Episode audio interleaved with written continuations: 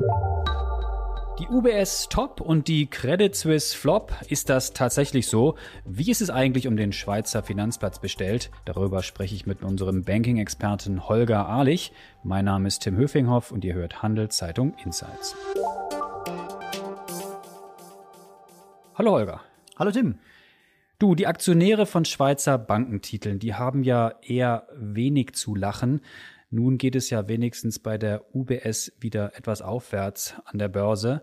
Ist das ein Signal für die gesamte Branche oder läuft es weiterhin schlecht? Ja, ich würde nicht sagen für die gesamte Branche. Es kommt immer sehr aufs Geschäftsmodell an. Und was man sagen kann bei der UBS ist, dass sie jetzt ein Geschäftsmodell hat, was funktioniert. Okay. Und das schlägt sich im Kurs nieder? Auf jeden Fall. Nach Bekanntgabe der Jahreszahlen ging es erstmal runter, was ganz öfter vorkommt, wenn die Erwartungen getroffen wurden, verkaufen einige Anleger und nehmen die Gewinne mit.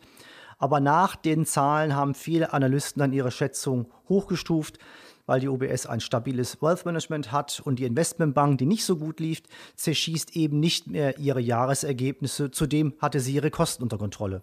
Und bei der Credit Suisse, da lese ich oft bei uns und bei anderen Medien, es geht immer weiter runter. Die Aktie ist äh, ja weniger wert als ein Cappuccino, den man am Paradeplatz kaufen kann. Wo, wo stehen wir da jetzt? Ich verfolge die Kurse nicht jeden Tag. Bei der CS ging jetzt zuletzt wieder ein bisschen rauf. Sie hält sich jetzt wieder über der 3-Franken-Marke. Das war zumindest zuletzt so. Auch wenn die Jahreszahlen sicherlich schlecht ausfallen werden.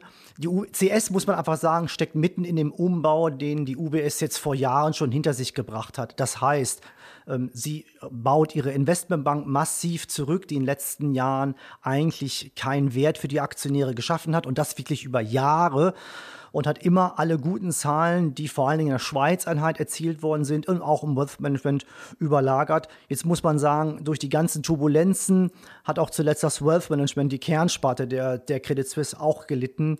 Hier gibt es also viel Arbeit zu tun. Diese Folge wird von Schroders Schweiz präsentiert. Schroders ist einer der ersten Vermögensverwalter, der in seinen Portfolios auch Naturrisiken berücksichtigt. Was der Schutz unserer Natur mit Geldanlage zu tun hat, erfahren Sie auf schroders.ch. Holger, jetzt haben wir über zwei Titel gesprochen, UBS und CS. Wie sieht es denn mit den anderen Bankenaktien in der Schweiz aus? Ja, wie gesagt, das kommt da sehr aufs Geschäftsmodell und auf die Einzelheiten an. Beispielsweise die Aktie von der Julius Baer ist äh, sowohl im letzten Jahr als auch bisher dieses Jahr sehr gut gelaufen. Der Umbau hat da funktioniert, hat die Kosten kontrolliert, die Bezahlung der, der äh, Kundenberater umgestellt. Auf Deutsch, sie müssen nicht mehr Volumen bolzen, sondern sie werden anhand ihrer Profitabilität gemessen. Das hat der Markt kotiert. Und da gibt es natürlich auch noch so Aktien wie beispielsweise die Banque Cantonale Vaudoise. Die hat man hier in der Deutschschweiz vielleicht weniger im Blick. Das ist quasi die ZKB der Westschweiz, wenn man so will, ist an der Börse kotiert. Und das sind natürlich inlandsorientierte äh, Banken, die ein sehr stabiles und sehr solides Geschäftsfeld haben mit wenig negativen Überraschungen. Und das mögen natürlich auch Anleger die Stabilität suchen.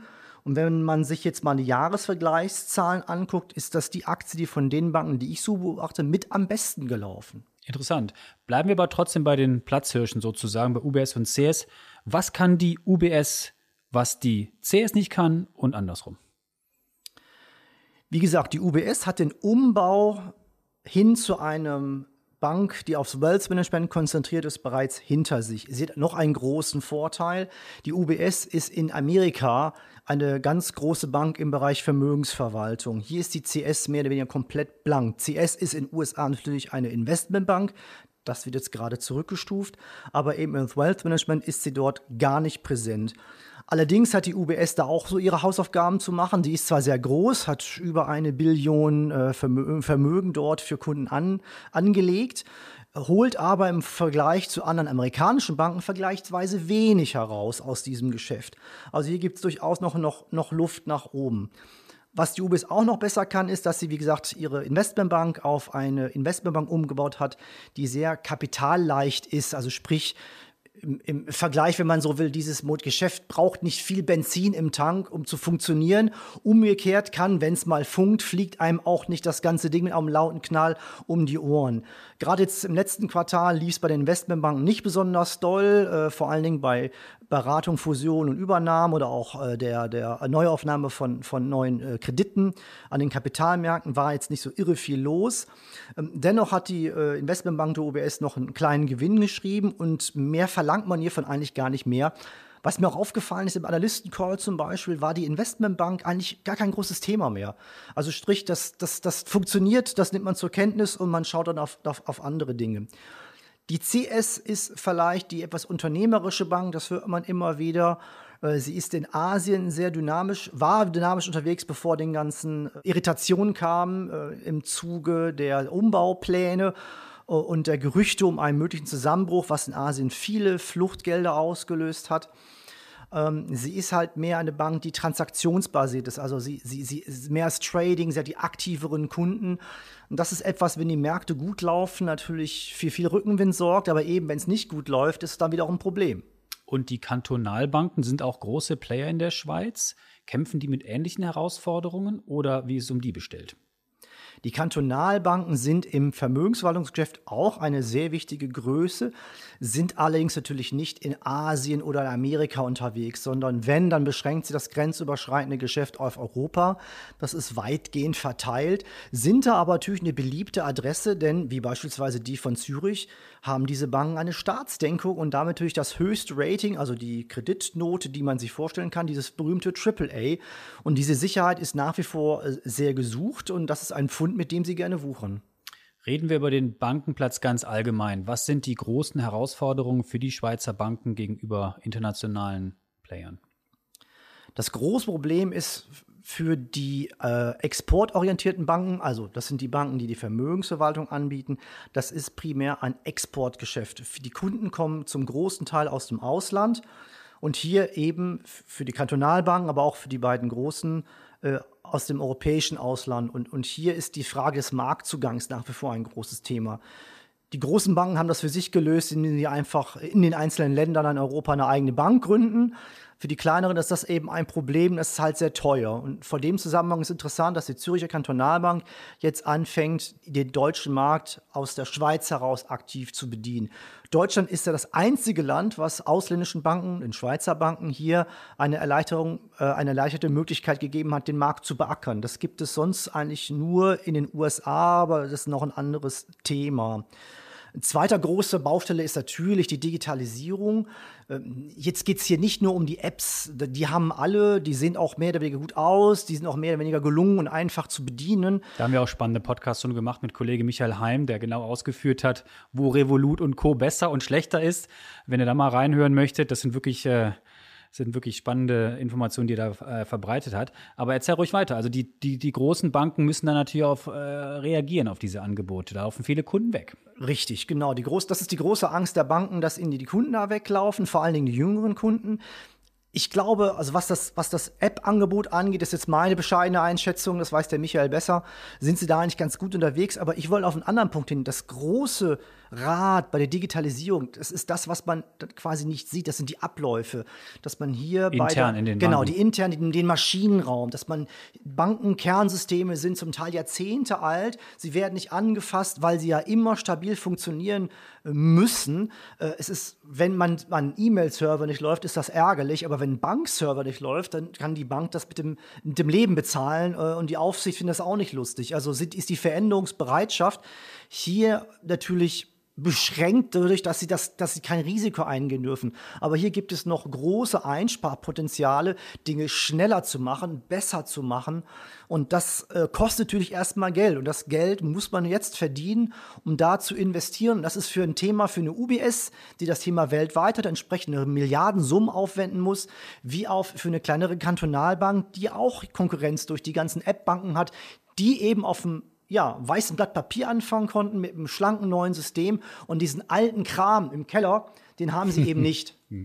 Holger, ich merke schon, du bist äh, super fit im Thema Banking. Du hast ja seit vielen Jahren äh, das Thema Banking schon gecovert, sei es in Deutschland, sei es in Frankreich und auch seit vielen Jahren schon in der Schweiz. Jetzt hast du mit meinen Kolleginnen und Kollegen ein neues Produkt hier bei der Handelszeitung äh, gestartet. Sag doch mal, was ihr da vorhabt. Das hat ja auch mit Banken zu tun. Ja, richtig, wenig überraschend. genau. das, das heißt HZ Banking und ist ein neuer Newsletter. Jetzt werden viele sagen, oh mein Gott, noch ein ich Newsletter. Ich habe doch schon einen. Ja, genau. genau, und ähm, die Idee ist eigentlich, ähm, dass man den Leuten mal einen Überblick äh, bringen will. Wer, wer, hat denn schon Zeit, jeden Tag alle Newsseiten zu screenen, alles zu lesen? Und wir stellen halt fest, dass viele Menschen halt sehr gezielte Interessen haben. Natürlich will ich wissen, was in der Welt passiert. Das höre ich dann im Radio, sehe es dann abends in der Tagesschau. Aber wer sich gezielt für die Bankenwirtschaft, nicht nur in der Schweiz, natürlich Schweiz fokussiert, aber auch international interessiert, den wollen wir bedienen mit einem zweiwöchentlichen Newsletter wo wir die wichtigsten News und Hintergründe zum Thema Banking berichten. Also jeden, was habe ich gehört, jeden Dienstag und jeden Donnerstag in mein Postfach den HZ Banking Newsletter. Genau. Von euch, wie viele Leute machen da mit? Machst du das alleine jeden Dienstag, jeden Donnerstag? Nein, Gott sei Dank aufstehen? nicht. Gott sei Dank nicht. Äh, wir sind wir sind fünf Leute. Ähm, mir zum Beispiel macht noch mit äh, Stefan Barmettler, den ja die Hörerinnen und Hörer sehr gut kennen, ehemals Chefredakteur der Handelszeitung, jetzt als Chefautor immer noch an Bord. Und ich muss sagen, äh, einer der fleißigsten nach wie vor. Ähm, darüber hinaus macht auch der neue Chefredakteur Markus D. Meyer mit, der sich primär dann natürlich äh, aufgrund seiner hohen Arbeitslast konzentrieren will, das Editorial zu schreiben und die Dinge zusammenzustellen, die ihm dann, dann vor, vorbringen. Aber was macht ihr denn anders? Weil es gibt ja nicht nur ähm, uns, es gibt auch viele andere Informationsplattformen zum Thema Banking. Was lese ich bei uns oder bei euch anders, als was ich sonst so bekomme? Das ist ein guter Punkt. Natürlich, der Markt ist schon sehr stark besetzt und auf uns hat keiner gewartet. Das ist uns allen sehr bewusst.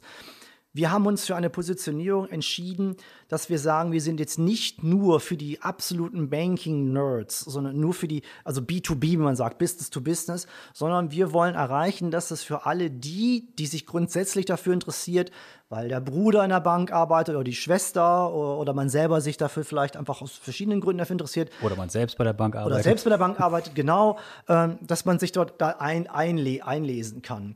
Ähm, wir fassen das Thema auch ein bisschen weiter. Also es ist nicht nur Bank A stellt jetzt irgendwas um oder kauft irgendwas oder hat irgendeinen Skandal. Das findet natürlich auch statt, das ist das Kern.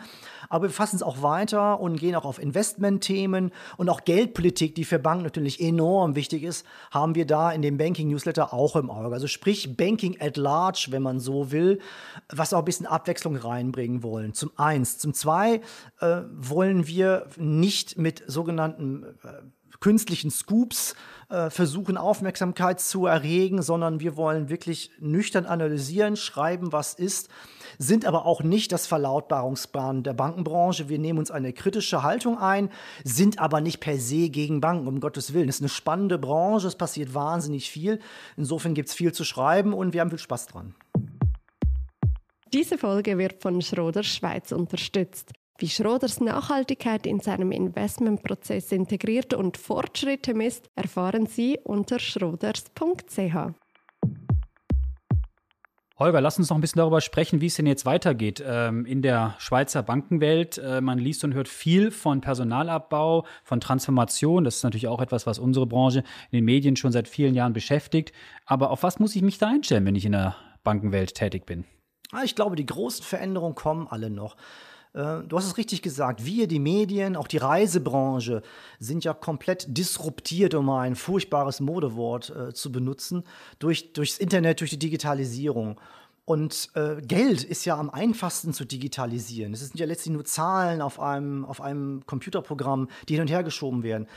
Dennoch sind immer noch die großen Dickschiffe alle da. Es gibt zwar die jungen Angreifer, aber bisher haben die die Welt nicht aus den Angeln hegen können. Das ist ganz einfach deshalb, weil das Bankgeschäft extrem stark reguliert ist. Äh, eine der stärksten reguliertesten Branchen. Zu Recht, weil es geht um unser Geld und da darf einfach nicht schiefgehen. Das ist für die Banken auf der einen Seite nervig, weil es irre teuer ist, die ganzen Regeln zu befolgen und anstrengend. Auf der anderen Seite ist es aber ein wunderbarer Schutz gegen Wettbewerb. Aber ich bin ziemlich sicher, dass sich viele Dinge in der Branche, auch die Digitalisierung, durch die Möglichkeiten, die sich hier ergeben, jetzt mehr und mehr auch genutzt werden können. Fremdangebote werden mehr reingenommen, äh, neue Produkte, neue Prozesse aufgesetzt, die Kosten kommen unter Druck.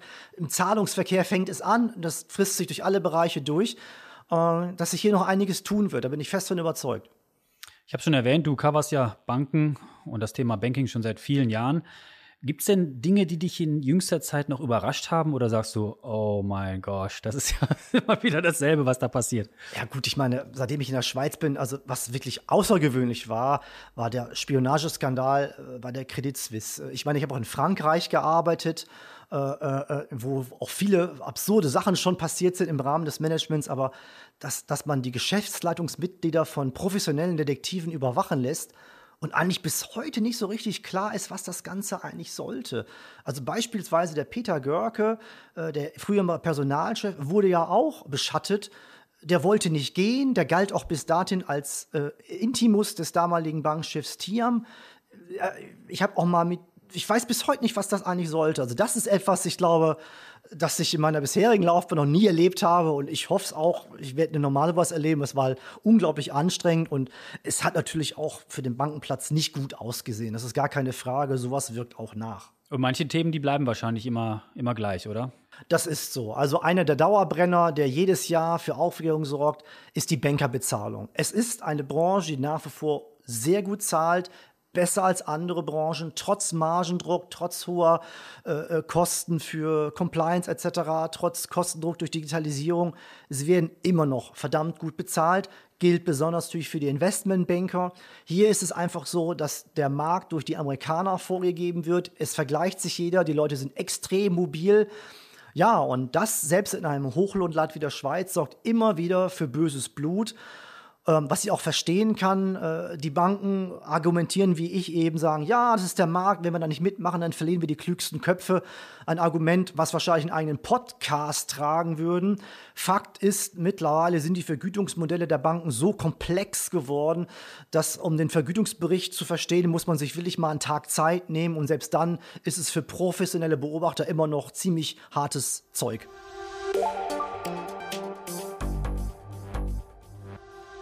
Holger, ich merke schon, dir und deinem Team, die Themen gehen euch nicht aus für den neuen Banking-Newsletter. Danke dir für deine Insights. Mehr Infos zum Thema natürlich auf handelszeitung.ch. Und sag noch schnell, wo kann man den abonnieren, den neuen Newsletter? Einfach auf hzbanking.ch gehen und dort gibt es einen Anmeldebutton. Wunderbar. Und an euch, die uns zuhören, was ist denn eure Meinung zum Thema Banking in der Schweiz? Habt ihr Inputs, Themenideen für unseren Podcast vielleicht auch? Schreibt uns doch an podcast.handelszeitung.ch. Ich sage es nochmal kurz, podcast.handelszeitung.ch.